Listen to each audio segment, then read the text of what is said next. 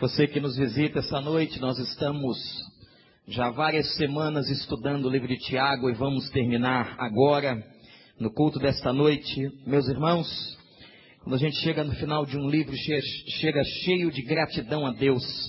Quantos irmãos e irmãs que estão aqui que foram abençoados por este livro nesse tempo? Levante a sua mão. Graças a Deus, louvado seja o nome do Senhor. Abra sua Bíblia em Tiago capítulo 5, versículo 13. Entre vocês há alguém que está sofrendo, que ele ore. Há alguém que se sente feliz, que cante louvores. Entre vocês alguém está doente, mande chamar os presbíteros da igreja, para que estes orem sobre ele e unjam com óleo em nome do Senhor. A oração feita com fé curará o doente. O Senhor o levantará. E se houver cometido pecados, eles serão perdoados. Portanto, confessem os seus pecados uns aos outros e orem uns pelos outros para serem curados. A oração de um justo é poderosa e eficaz. Elias era um homem como nós. Ele orou fervorosamente para que não chovesse, e não choveu sobre a terra durante três anos e meio. Orou outra vez e os céus enviaram chuva e a terra produziu seus frutos. Meus irmãos, se alguém, se algum de vocês se desviar da verdade e alguém o trouxer de volta, lembre-se disso. Quem converte um pecador do erro do seu caminho, salvará a vida dessa pessoa e fará que muitíssimos pecados sejam perdoados. Que Deus nos abençoe. Foi assim que Tiago, o meio-irmão de Jesus, filho de Maria e José, terminou o seu livro. Assim que o meu irmão, meio-irmão de Jesus completou a sua carta escrita a judeus, convertidos e espalhados por várias partes do mundo. Vamos pedir a Deus que nos fale você quer que Deus fale o seu coração agora? Então abra o coração e diga: Senhor, fala pela tua palavra. Que o pastor Wander seja apenas um instrumento. A palavra venha do Senhor. Seja do Senhor ao meu coração, ao seu coração. Vamos pedir isso a Deus agora? Fala, Deus. Fala, Deus.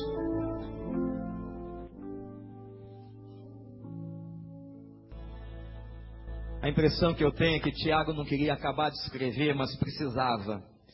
A impressão que eu tenho é que Tiago tinha muitas coisas a dizer aos seus irmãos judeus convertidos espalhados pelo mundo, mas ele não sabia como fazer, ou não tinha tempo, não, não tinha condições de fazer, alguma coisa aconteceu, e parece que Tiago sintetizou nesses últimos versículos tudo aquilo que ele queria dizer para a igreja. Tudo aquilo que ele queria dizer para os crentes. Quando eu olho para esse texto no seu final dessa carta, meus irmãos, eu vejo aquilo que Deus sonha para nós. Aquilo que Deus tem para a minha vida e para a sua vida. Tiago sintetiza de uma maneira tremenda. E eu quero mostrar para você algumas coisas, eu quero pontuar ao irmão, à irmã, algumas coisas que Tiago deixa no final desta carta como sonho de Deus para nós como sonho do Senhor para o coração da igreja. A igreja que Deus espera que sejamos. O crente que Deus espera que cada um de nós seja. Parece que isso tudo está traduzido, sintetizado no final dessa carta de Tiago aqui, dos versículos 13 a 20. A primeira coisa que eu quero que você anote no seu coração, anota aí, na tua alma, no teu coração, é que Deus espera de nós que sejamos uma igreja que canta, que coisa interessante, no versículo 13, olha para a sua Bíblia. E Tiago diz assim: há alguém que se sente feliz. Tem alguém na igreja que se sente feliz, que cante. E eu fiquei pensando como é que Tiago encontrou motivo de felicidade. Meus irmãos, os motivos de felicidade que Tiago encontrou são encontrados aqui neste templo hoje à noite, louvado seja o nome de Deus. Nós temos sim muitas razões para cantar. Nós temos muitas razões para agradecer a Deus para exaltar a Deus, para enaltecer a Deus, para glorificar a Deus. Eu sei que você que está aí sentado neste banco, você tem muitos motivos para agradecer a Deus, apesar de todas as lutas, de todas as crises, de todos os problemas que você tem vivido na sua vida. Eu tenho certeza que você agora pode cantar comigo, pode exaltar a Deus comigo, porque eu sei que nesta noite tem gente que, apesar das lágrimas, é feliz no seu coração. Nós podemos agradecer a Deus, gente, o pão que a gente tem sobre a mesa todo dia. Tem gente que é até desempregado, sem ter dinheiro no banco, mas tem lá o sustento que Deus providencia todo dia. Tem o teto que lhe abriga, tem a roupa que te veste, tem a casa onde você mora, tem a família que te acolhe, tem os dons que você recebeu. E a verdade é que Tiago chegou um momento e disse assim: vocês são ricos e na verdade, irmãos, aprendemos semana passada que ao olhar para a nossa vida, nós temos que glorificar a Deus e agradecer a Deus, porque nós somos verdadeiramente pessoas ricas e nós temos muito mais do que nós precisamos e Deus tem nos abençoado sobremaneira e Deus tem sido bondoso para conosco, mas não é só com as coisas materiais. Não sei se você sabe, mas talvez hoje, sem você saber, você recebeu livramentos do Senhor. O Senhor tem acampado seus anjos ao nosso redor e tem nos livrado de tantas coisas. Louvado seja o nome de Deus. Às vezes são livramentos que nós nem tomamos conhecimento, mas os anjos de Deus estão do nosso lado. Deus tem nos abençoado, Deus tem nos dado dons espirituais, Deus tem dado oportunidade para a gente trabalhar para o Senhor, para servir ao Senhor. Deus tem sido fiel com a nossa casa, protegido os nossos filhos, abençoado o nosso cônjuge. O Senhor tem feito tantas coisas por nós que nós podemos dizer agora, graças a Deus, Senhor, grandes coisas o Senhor tem feito por nós e por isso nós estamos alegres. Amém, igreja? Então Tiago está dizendo o seguinte: se você tem motivos de felicidade, cante louvores. E quando eu estava preparando esta reflexão, eu me lembrei de uma dupla. Talvez você nunca teve maior problema do que esses caras. Quando Paulo e Silas foram presos, jogados no calabouço de uma cadeia, fria, gelada, e eles foram chacoalhados, eles foram vilipendiados, eles foram humilhados, receberam vários açoites, eu imagino as costas daqueles homens machucadas, sangrando. Eles entram na cela, todo mundo contra ele. A gente fica triste quando alguém se levanta contra nós.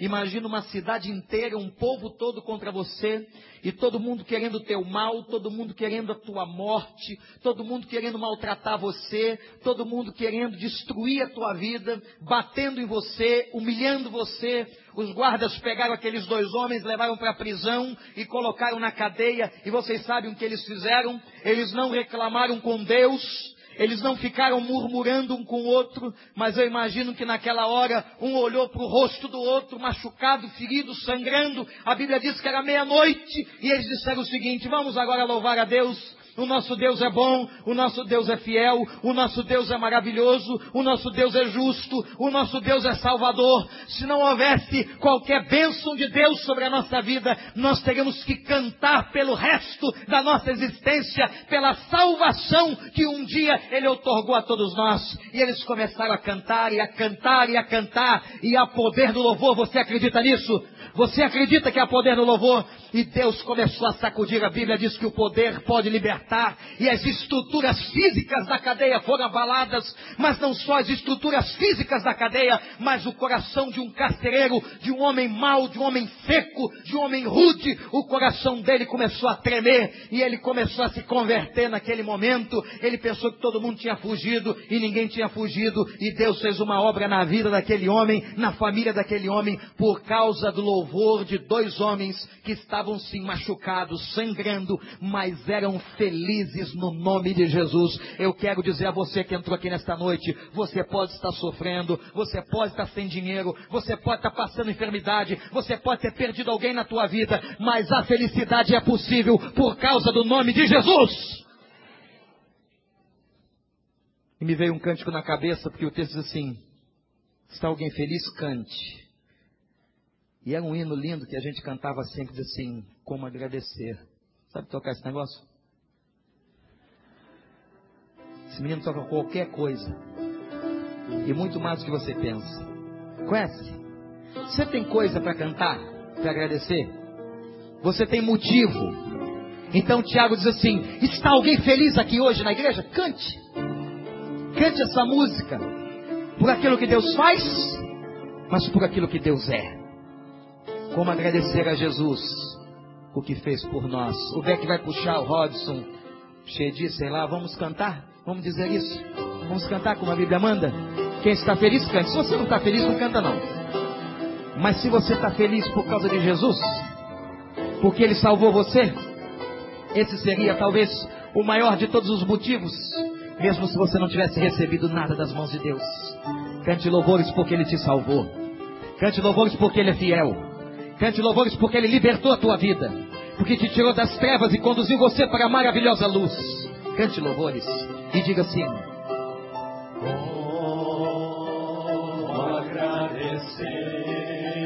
Agradece com a alma o que fez por mim. A morte na cruz. Sem medidas,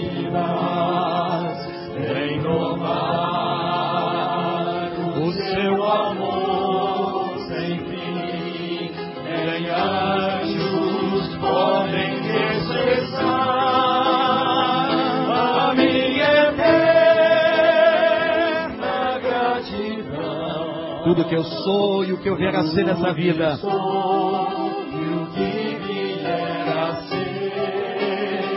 Oferece a Ele. Eu ofereço. Você pode dar glória a Deus de pé agora?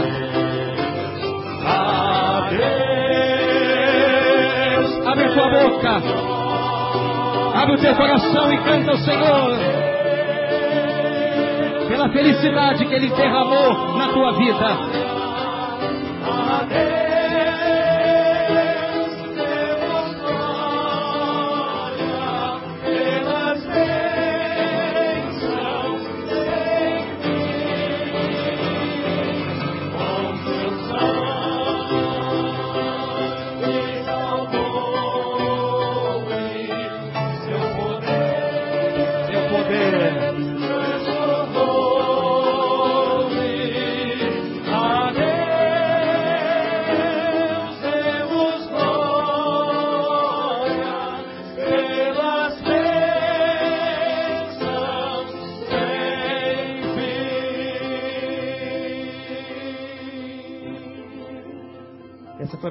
Lição. Pode sentar que Tiago ensinou.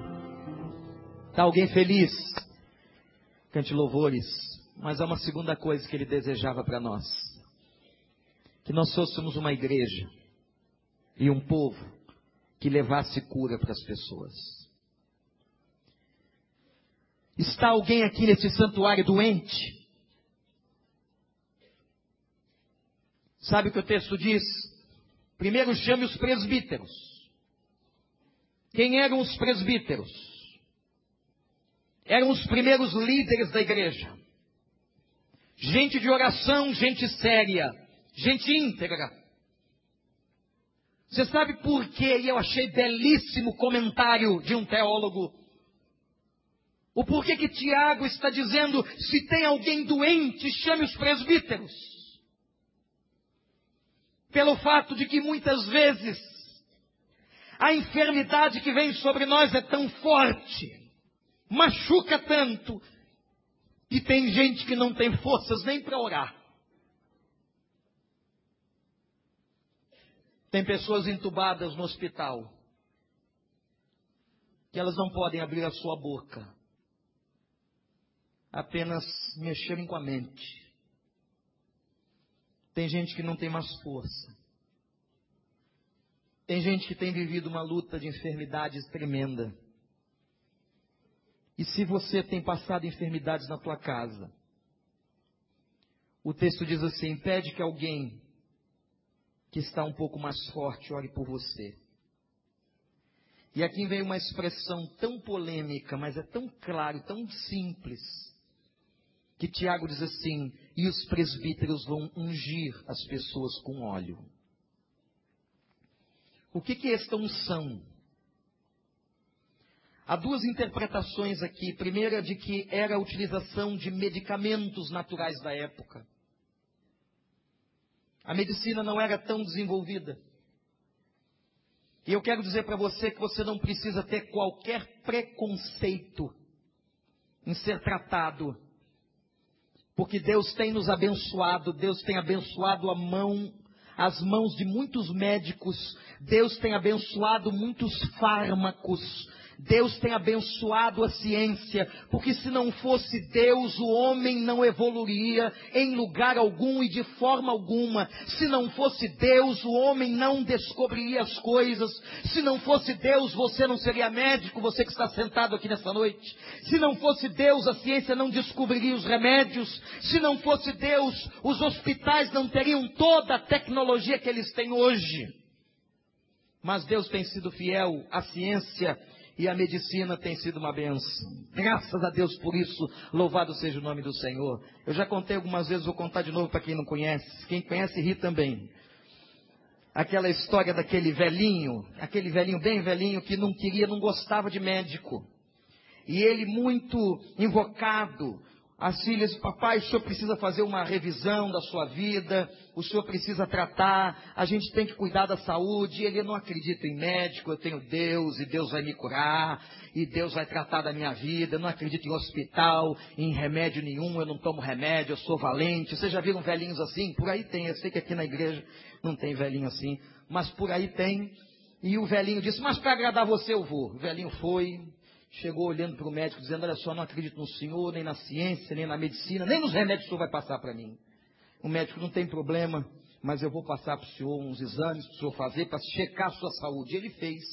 Quando ele voltou com o resultado, foi olhando para o médico, desacatando o médico. Eu não acredito no senhor, nem nos seus remédios, em nada. E então o médico não tem problema não, mas deixa eu dar uma olhadinha aqui olhando seus exames, seu exame de sangue. É, o senhor não acredita em mim, não acredita na medicina, nem nos exames, nem nos remédios, mas o senhor está com diabetes, está aqui. E o senhor precisa de tratamento, velhinho. Ah, não, senhor. O diabo não pôde comigo, não é a mulher dele que vai me vencer. Essa diabetes é a mulher do diabo. Eu não tenho medo dela. E o velhinho passou mais dois anos sem tomar remédio e morreu de diabetes. Ungir com óleo podia ser também, numa segunda interpretação, o símbolo de unção. O óleo simbolizava a presença de Deus. Por que, que eles ungiam com óleo? Interessante que não era para beber o óleo. Por isso que alguns comentaristas dizem o seguinte: não era medicamento. Se fosse medicamento, não mandava ungir, mandava beber. Se fosse medicamento, mandava passar no corpo todo. Mas ungir é tocar simbolicamente. Porque aquele óleo e aquele ato de unção aos doentes era uma simbologia, meus irmãos, da presença de Deus. Era uma simbologia de que Deus estava ali. Agora você imagina quando chegavam os presbíteros na casa de uma pessoa doente, ela já se fortalecia, se alegrava por ver que estavam ali irmãos de fé, irmãos íntegros, irmãos sérios, que oravam pela vida dele, e ele então pegava aquele óleo e ungia numa simbologia clara de que Deus estava ali e de que Deus podia ouvir aquela oração. E eu quero dizer uma coisa para você: quem cura não é o óleo, quem cura não é o pastor.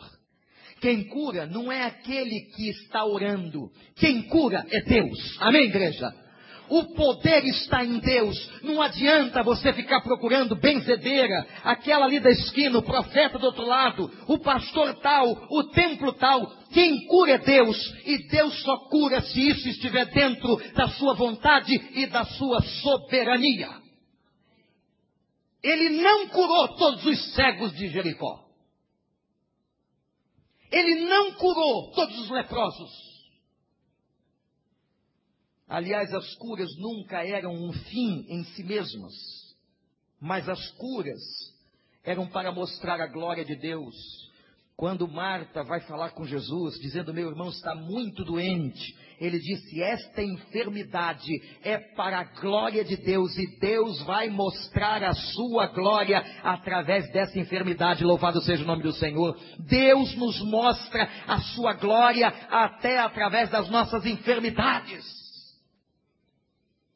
Nós devemos orar pelos doentes, nós devemos interceder por eles, mas não deixar, meus irmãos, que o nosso coração seja tomado por nenhum misticismo.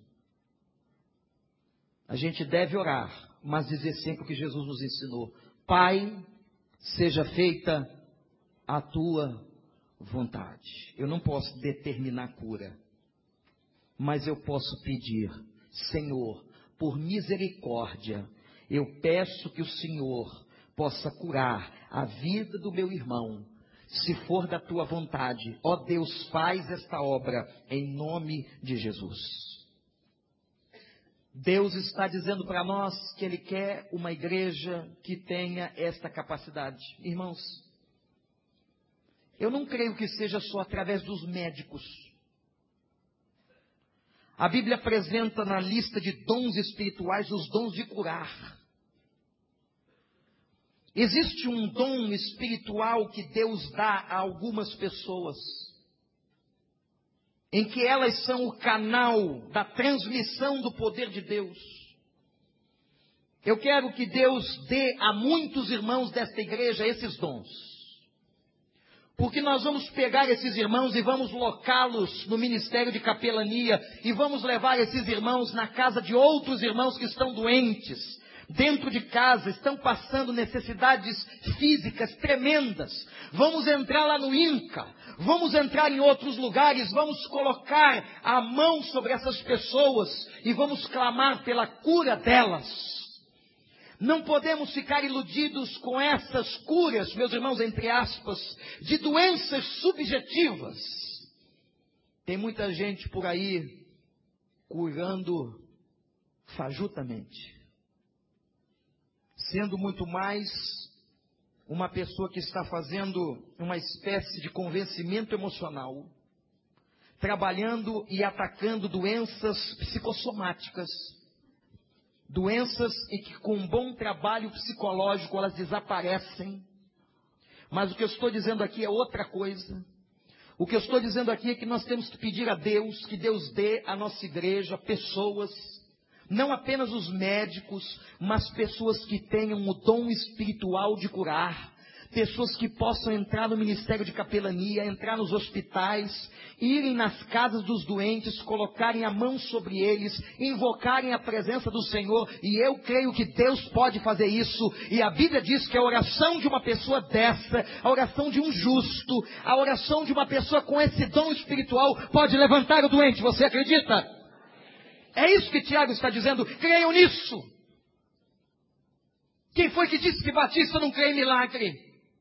Quem foi que disse que crente não crê, em, não crê em milagre, que crente não crê em dons espirituais? Isso é balela da história. Na verdade, nós cremos que o nosso Deus é capaz de fazer muito mais além daquilo que pedimos ou pensamos. Nós cremos no seu poder. Nós cremos que ele pode curar qualquer enfermidade. Tiago está dizendo: Está alguém feliz? Faça o quê? Cante. Está alguém doente? Vai chamar os presbíteros, os homens da igreja íntegros, aqueles que têm dom, e que eles coloquem a mão nas pessoas e que haja cura em nome de Jesus. Amém, irmãos? Vamos orar por isso? Vamos pedir a Deus que Deus levante pessoas com esse dom ou com os dons. A Bíblia coloca isso no plural, é interessante, são dons de curar. Parece que há dons diferenciados no meio da cura. Vamos pedir que Deus levante entre nós e que essas pessoas sejam uma bênção para a glória de Deus. Terceira coisa, terceira pontuação daquilo que Tiago quer de nós. Atenção, igreja. Primeiro, uma igreja que canta quando está feliz. Segundo, uma igreja que promove cura. E terceiro, uma igreja que ora e é capaz de varrer uma multidão de pecados. Aqui está um texto muito interessante. Deixa eu contar uma coisa para vocês. O catolicismo medieval pegou esse texto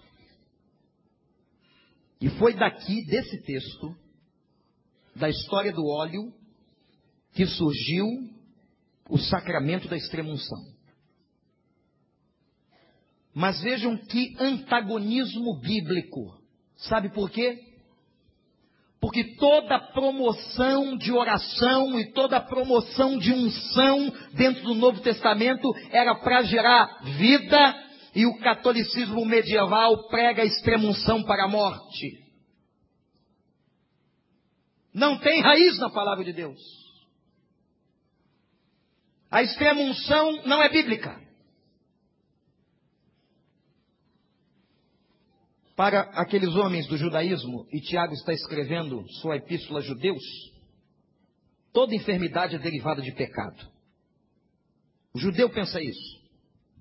Que no fundo, em última análise, em última instância, todas as doenças vêm oriundas de pecado. Uma crise que Jesus causou no meio dos homens foi quando, em Marcos capítulo 2, ele disse ao paralítico: Perdoados estão os teus pecados. E eles entraram em crise questionando o seguinte: Mas quem é que pode perdoar pecados? Outra passagem, estava um homem cego, eles questionaram a Jesus: quem foi que pecou? Foi ele ou foram seus familiares? Havia uma crença naquela época que os pecados eram oriundos, ou melhor, a doença era oriunda do pecado.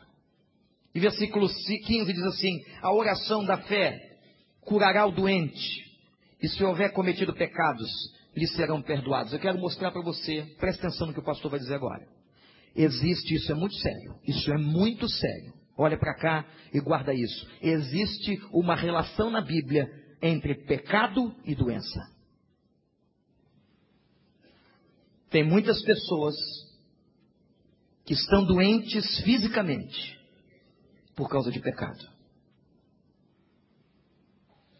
Há uns anos atrás recebi um homem no gabinete.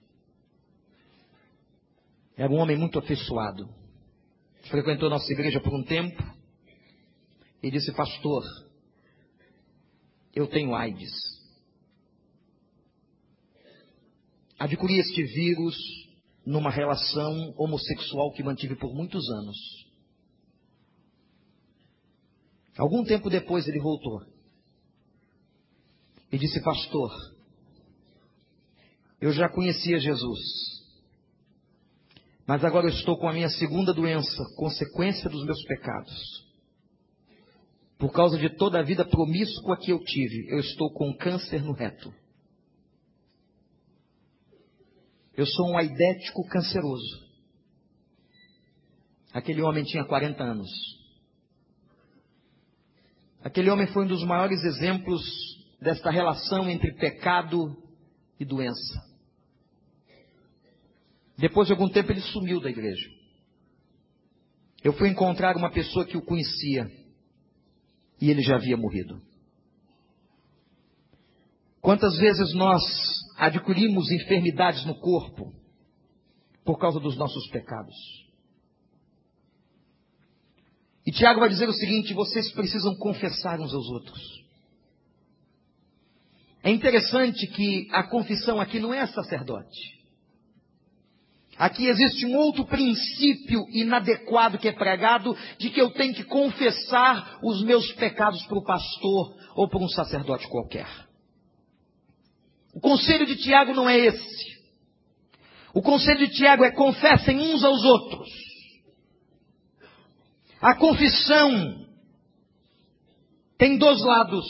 E eu quero dizer a você que John Wesley, o pai do metodismo e do grande avivamento americano, incentivava que os seus membros, os membros da sua igreja, confessassem uns com os outros três vezes por semana. Confessar, abrir o coração, é fazer uma verdadeira catarse é colocar para fora. Ninguém deve e pode colocar veneno para dentro. Veneno se coloca para fora do corpo. Não engula veneno.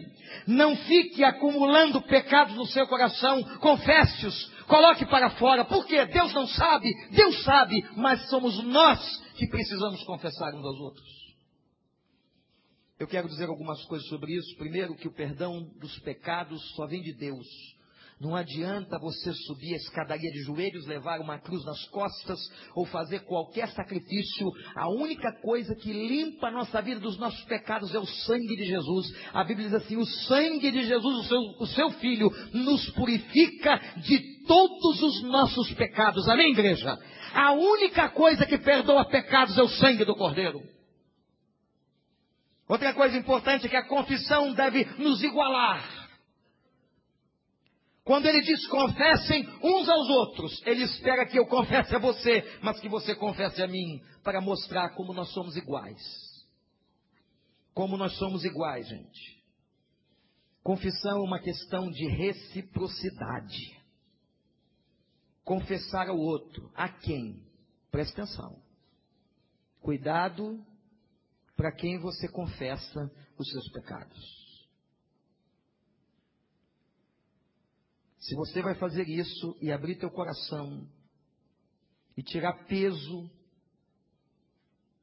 Davi foi buscar um homem que era seu amigo chamado Natã. Quem é seu amigo espiritual? Estamos vivendo um tempo de igrejas cheias. Mas quem é o nosso companheiro espiritual? Em quem nós podemos confiar para abrir o coração e contar aquilo que tem nos pesado e dizer: Eu errei contra o Senhor. Eu errei contra a vida do meu irmão, eu quero que você ore por mim. O dia que a igreja aprender a fazer isso, que nós aprendermos a fazer isso uns com os outros, e não ficarmos criticando o pecado do outro, como se não tivéssemos os nossos pecados, mas o dia em que nós nos quebrantarmos e começarmos a interceder uns pelos outros, a Bíblia diz que nós seremos sarados, que nós seremos uma igreja saudável para a glória e honra do nome do Senhor. Aleluia! A confissão deve envolver o nosso acerto de contas com Deus. E Tiago está estimulando, façam isso. E ele diz assim: aprendam que não há limites, presta atenção, não há limites para o poder de Deus. E ele usa um exemplo muito interessante, que é o exemplo de Elias. Depois que ele afirma no verso 16, você conhece esse versículo? A oração do justo é poderosa e eficaz. Em outra versão, a oração de um justo pode muito em seus. Vamos dizer isso? A oração do justo pode muito em seus efeitos. Toda a igreja de novo. Mulheres, digam isso. Nós homens, a oração Todo mundo para gravar de novo, vamos lá. A oração. Ele deu o exemplo de Elias. Ah, quem era Elias? Um homem fantástico. Não. Sabe como é que Tiago fala dele? Verso 17. Humano como nós.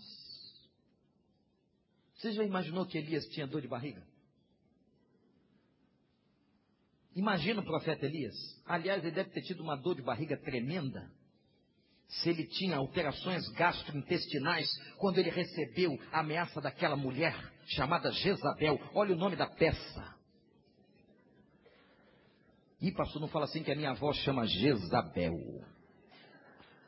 Ele tinha matado 450 profetas de Baal e quando ele matou os profetas, a mulher, que era mulher do rei Acabe, disse: Ah, eu vou pegar esse cara, eu vou fazer com ele aquilo que ele fez com os nossos profetas. Sabe o que ele fez, o valentão? O valentão que havia clamado por fogo do céu, que viu fogo cair do céu, lambeu o holocausto, lambeu a água, fogo que lambeu a água, ele correu daquela mulher. Aquela mulher devia ser terrível. Graças a Deus não temos ninguém aqui parecida com Jezabel. A mulher mete medo do nome. Quem é que vem aí? Jezabel. Aquela que vai te matar. Arrancar tuas unhas. Todos os teus dentes. Tirar os teus cabelos. E beliscar a tua carne com alicate de unha. Jezabel. Tortura moderna. Elias disse: Não estou aqui para ver nada. Fugiu, entrou na caverna, ficou lá com medo, desesperado. E agora, Senhor, aquela mulher quer me pegar. Tiago diz assim: Ele é homem como nós. Tem uma versão que diz assim: homem sujeito às mesmas paixões. Mas por que que Tiago está dizendo isso? Porque ele quer igualar a humanidade de Elias com a nossa humanidade. E ele diz assim: Elias orou e parou de chover três anos e meio. Essa foi a interpretação dos rabinos sobre o texto de Reis. Parou de chover três anos e meio. Você já pensou um negócio desse?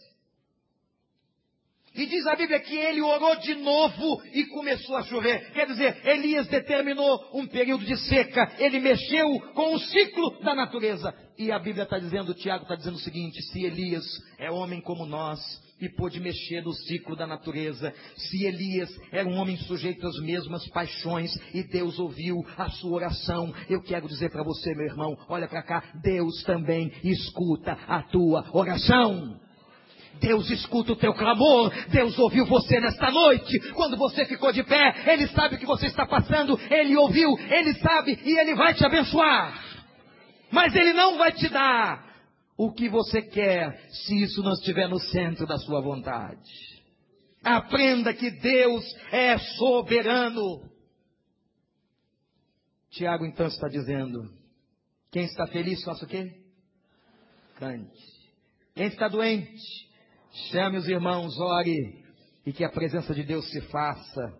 Aqueles que estão enfermos, clamem. Quem está coberto de pecados, confesse uns aos outros, aprendam a orar e saber que a oração de uma pessoa pode muito e muito nos seus efeitos. A oração, dizia Spurgeon, é a alavanca que move o coração de Deus. Quando nós oramos, o Senhor se sensibiliza com a nossa oração, com o nosso clamor. Quantas vezes, quantas vezes o Senhor inclinou seus ouvidos a corações quebrantados que clamavam pela sua misericórdia. Ó oh Deus, inclina os teus ouvidos à oração do teu servo.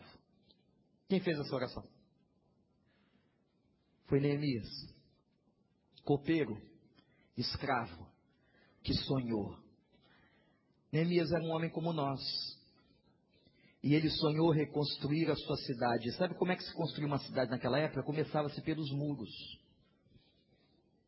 Pelos muros. E aquele homem que era apenas um copeiro sonhou reconstruir, mas como eu, copeiro? Um cara que trabalha na copa, eu padeiro, eu costureira, eu vendedor, eu um simples gerente de mercado, eu que trabalho no banco, eu, é você. Você pode fazer uma grande obra, você pode ser um grande instrumento, você pode construir alguma coisa maravilhosa para Deus, basta que você sonhe e ore. E Elias e Neemias orou e disse: Senhor, que eu ache graça diante deste homem. Era Artaxerxes. Artaxerxes olhou para ele: O que, que você tem? Eu nunca te vi tão abatido. E disse: Ó oh, meu rei, não era baiano não, mas disse: Ó oh, meu rei, como é que eu posso estar feliz se meu povo está em ruína, os muros derrubados, as portas queimadas? Só que ali estava o poderoso Artaxerxes. Só o nome mete medo. Artaxerxes. Mas Deus mexeu no coração de Artaxerxes.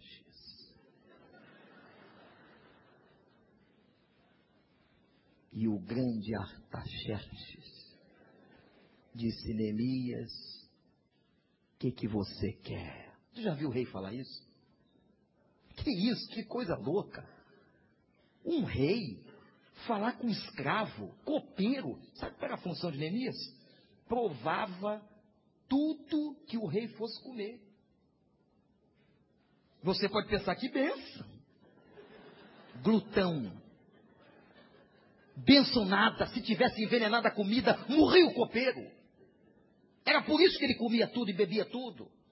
O rei ia tomar água, o cara tomava. Ia tomar vinho, o cara bebia. Ia comer o frango, o cara comia antes.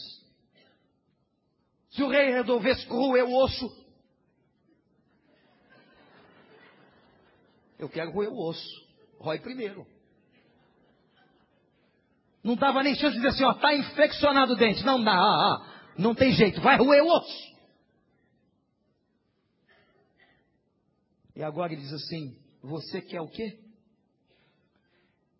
E ele deu autorização para que Neemias atravessasse as províncias, chegasse naquele lugar, e quando ele estava saindo, ainda disse para ele: Neemias, você vai levar material de construção e você vai levar alguns dos meus homens para você construir o muro. E a palavra diz que em 52 dias Neemias reedificou até a metade os muros de Jerusalém. Louvado seja o nome de Deus. Deus inclinou os seus ouvidos à oração do seu servo. Deus vai inclinar os seus ouvidos à tua oração. Amém, igreja? Em último lugar, Tiago está dizendo assim: Deus está esperando de nós que sejamos um povo que cante, que cure, que ore e que restaure. Versículo 19 está falando para pessoas desviadas, para gente que está longe de Deus. Você sabia que tem pessoas que apostatam da fé?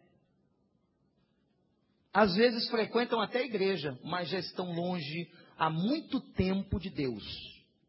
Há muito tempo.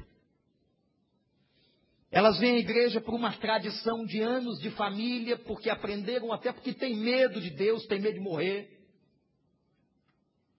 Tem um desespero louco no coração.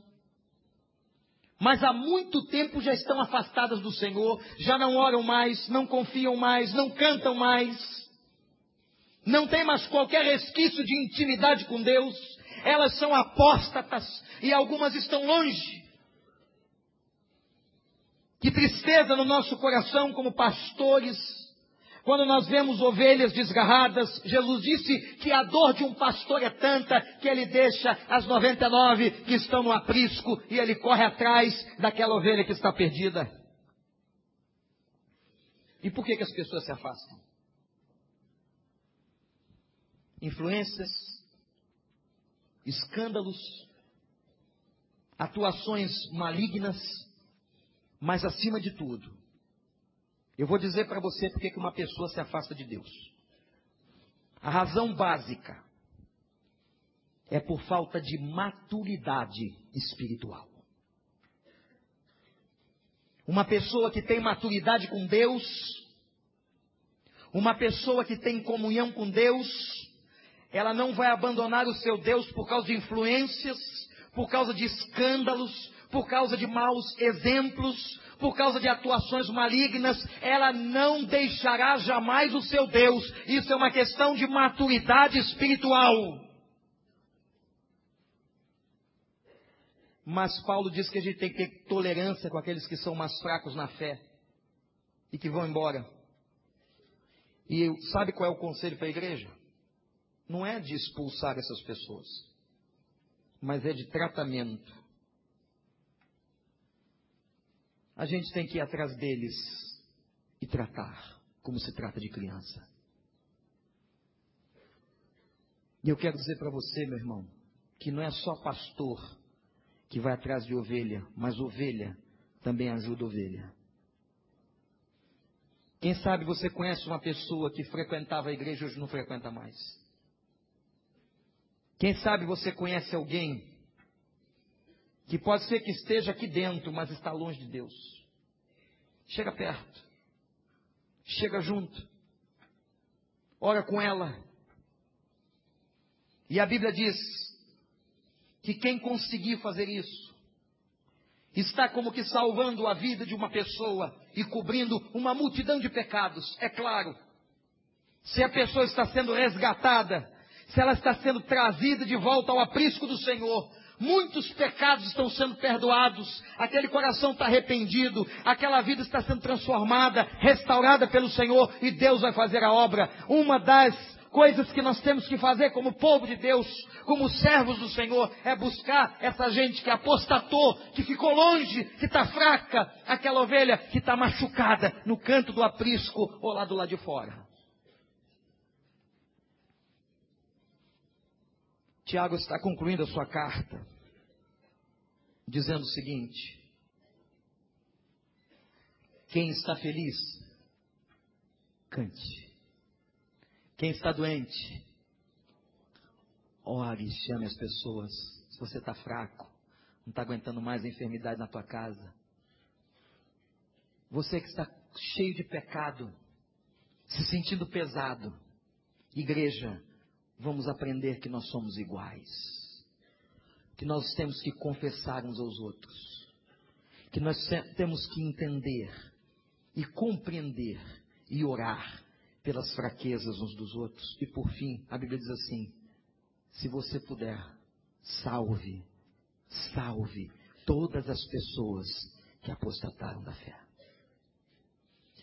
Irmãos, eu quero terminar e dizer que esse livro foi uma benção. Eu não sei se você concorda comigo. Graças a Deus. Tiago ensinou a gente muita coisa. Tiago ensinou a gente a calar a boca, a ser tardio em falar e pronto para ouvir. Tiago ensinou para a gente que nós, quando não tivermos sabedoria para tomar uma decisão, vamos a quem? Pensamos a quem? A Deus que vai fazer o quê? Nos dá de bom grado e liberalmente. Tiago nos ensinou a não fazer acepção de pessoas. Na igreja de Deus somos todos iguais. Não somos diferentes pela conta bancária, pela roupa que vestimos ou pela idade que temos, mas somos todos iguais diante de Deus. Tiago nos ensinou que nós não podemos ficar julgando as pessoas porque estamos julgando a lei e nós não somos juízes, mas nós somos apenas pessoas fracas e que dependemos da graça de Deus. Tiago nos ensinou que a gente tem que orar mais, que a gente tem que dobrar os joelhos. E uma das coisas mais lindas que Tiago nos ensinou é que a nossa fé tem que ser prática. Gente, a vida de muitas pessoas tem que mudar definitivamente. Pare de fazer promessas. Pare de jurar, como diz Tiago, mas seja a tua palavra para Deus, sim, sim ou não, não. Tome uma decisão, mude hoje de vida, coloque diante de Deus hoje o propósito de ter uma vida nova, uma vida de serviço, uma vida de santidade, uma vida em amor, uma vida de você poder estar na igreja e contemplar o povo de Deus e se igualar com Ele e servir a Ele e servir ao Senhor nosso Deus. Porque Tiago nos ensinou também que a volta do Senhor está próxima. O mundo está debaixo de forças do inferno. Mas o nosso Deus virá nos resgatar. Glória seja dada ao nome do Senhor. E a gente tem que aprender. Eu disse hoje de manhã que eu cheguei do sul. Em dois dias que passei ali, por causa de uma conferência, tive tantas experiências com Deus. E eu vi uma coisa que me impactou. Vê se o Gustavo consegue colocar um vídeo.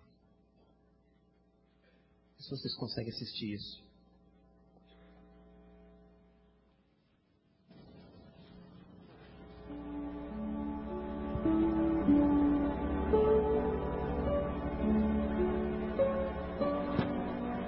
Presta atenção nisso.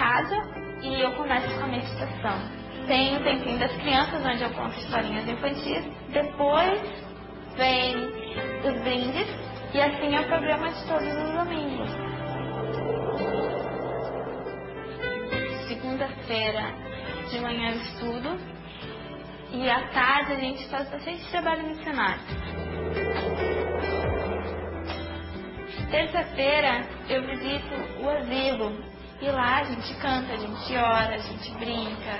Tem algumas pessoas até que são sozinhas, assim, sabe, que se abrem bastante com a gente. quarta-feira a gente se reúne na minha casa para fazer a cooperativa. A gente faz telhas, decopagem, a gente faz biscuit, vidros, a gente faz porta-retrato EVA, a gente faz mini geladeira, várias coisas de artesanato. Porque as famílias que trabalham na cooperativa são famílias bem carentes. Sexta-feira eu montei um grupo de oração intercessória. Então cada criança pega esse pedido de oração que vem de, de várias igrejas e ora por esse nome que pegou no papelzinho. Essa oração intercessória é bem interessante porque muitos pedidos já foram respondidos através das nossas orações, né?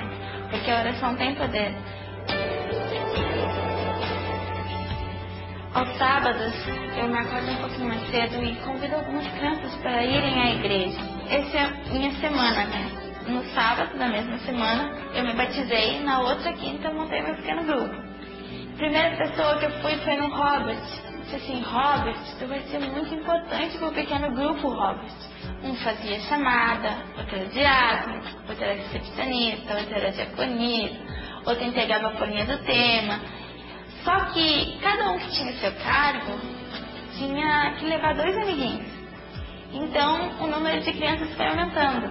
De 10 foi para 20, 25 e hoje se encontram uns 45 crianças. O interessante é que através do meu pequeno grupo deu para fazer todos esses trabalhos missionários. Eu sou uma criança normal, porque eu estudo, eu brinco quando dá tempo, curto os meus pais, curto as minhas irmãs. Jesus nos dá 24 horas.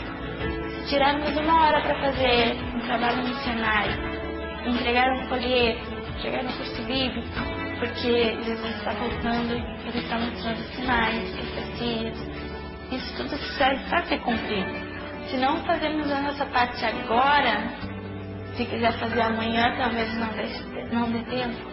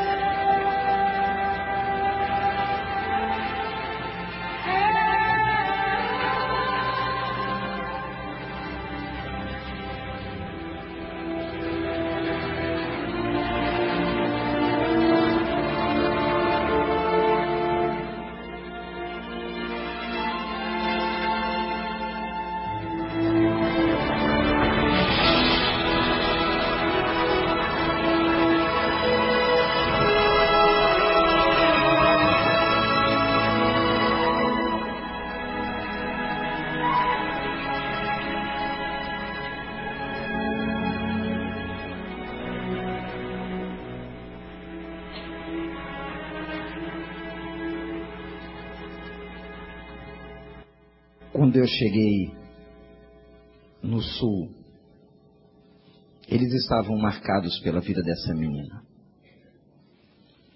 Isso abalou a comunidade evangélica no Rio Grande do Sul.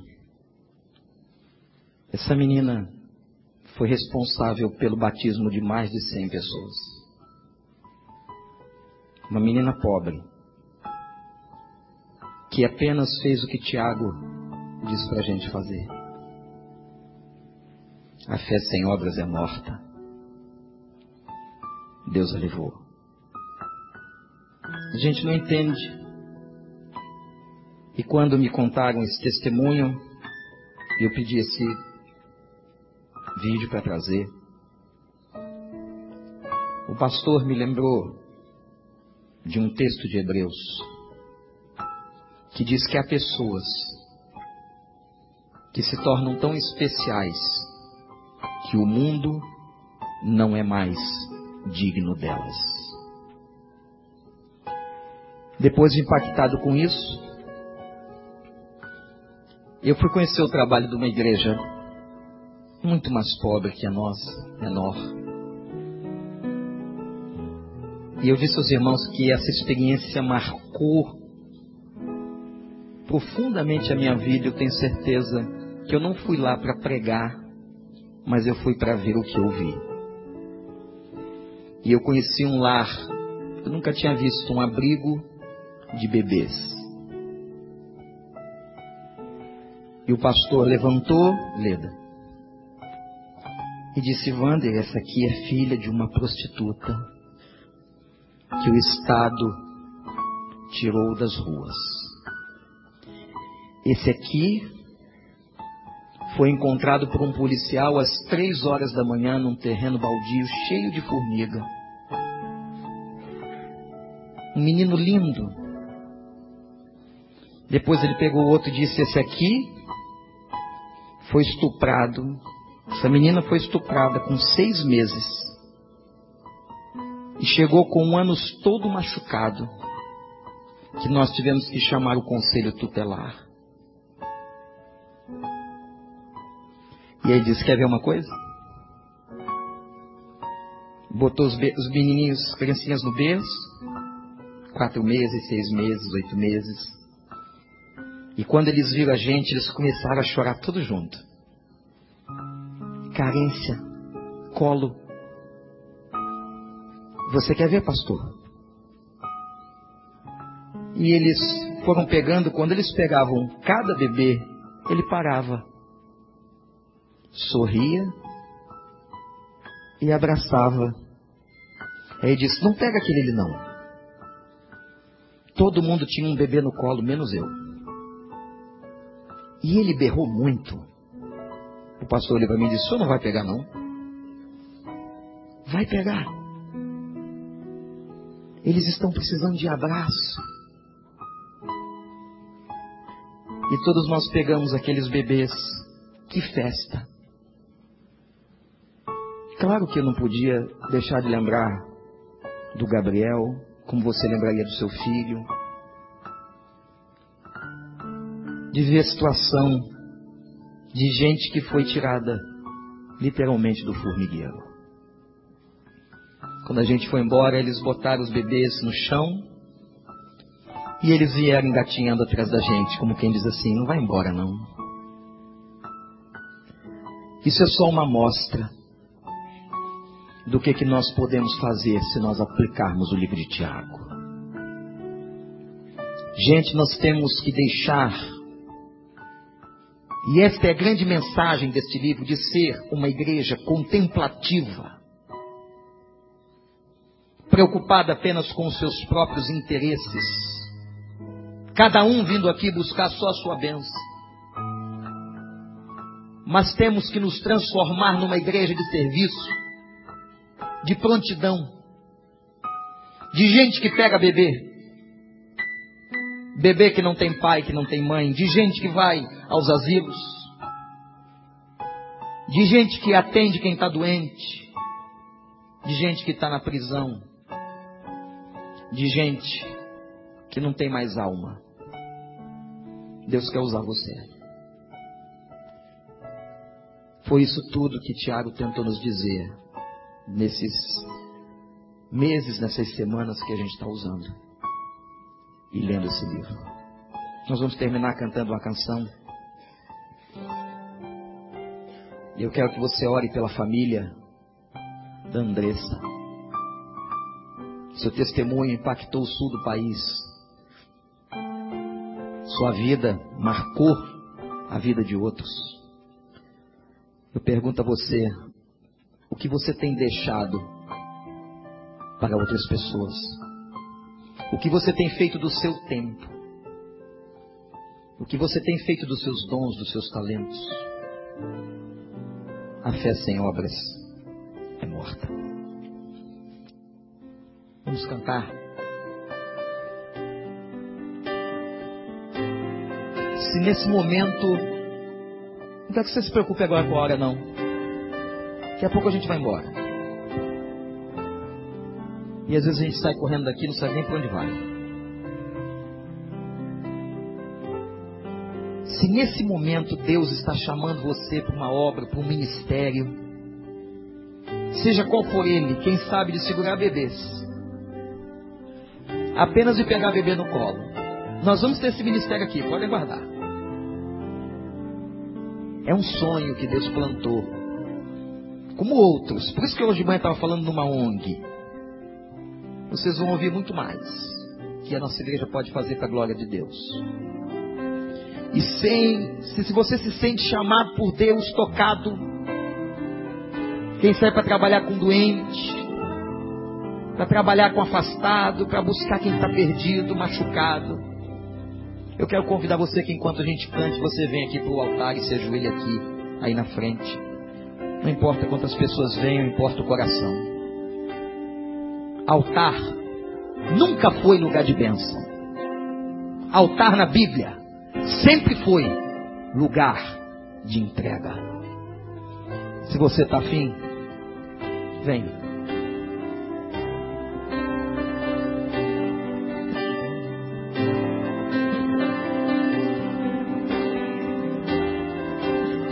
É você e Deus. Não tem que haver constrangimento. Somos todos iguais. Senhor. Ó oh Deus,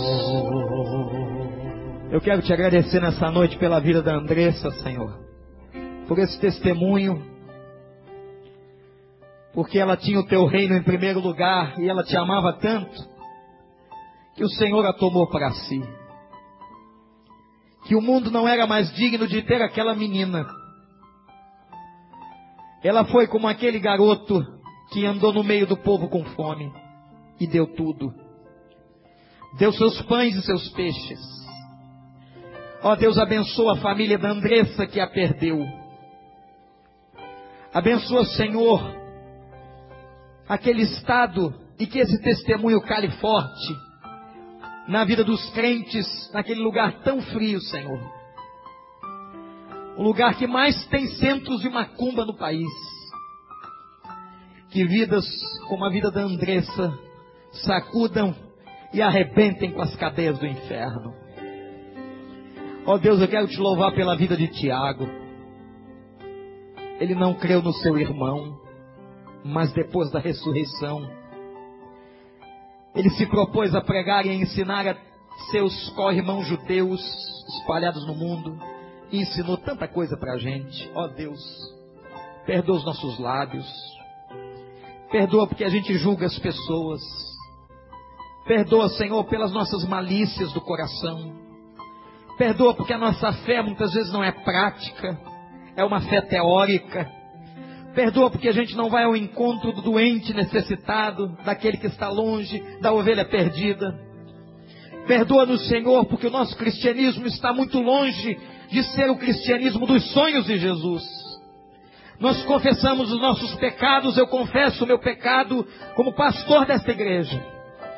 E o nosso povo agora faz confissão diante de ti. Que tu derrames o sangue do Cordeiro sobre nós. E tire desta igreja toda escória, Senhor. Todas as rugas, todas as marcas que não provêm do Senhor. E faz dessa igreja uma igreja santa. Uma igreja imaculada, uma igreja de servos. Uma igreja de gente humilde, Senhor, humilhada na tua mão e debaixo da tua mão. E ó Pai, usa-nos Usa-nos, Senhor, agora e usa essas pessoas de joelhos que estão agora aqui na frente, no altar, nos bancos, de coração quebrantado, querendo ser bênção, como Andressa foi. Ó oh, Pai, quantas pessoas, quantos bebês e quanta gente morrendo. Pai, que nós possamos levar aos sedentos a água da vida. Ó oh, Pai, usa a tua igreja, faz de nós. Tu tem nos dado tanto, Senhor, tu tem nos dado tanto. E a tua palavra diz que aqueles a quem tu tens dado muito, o Senhor vai cobrar muito. Ó Deus, ajuda-nos a que sejamos servos, servas, fiéis, comprometidos, entregues, que façam aquilo que é útil com o seu tempo, que sejam bênção para a glória do teu santo nome. Em nome de Jesus. Amém.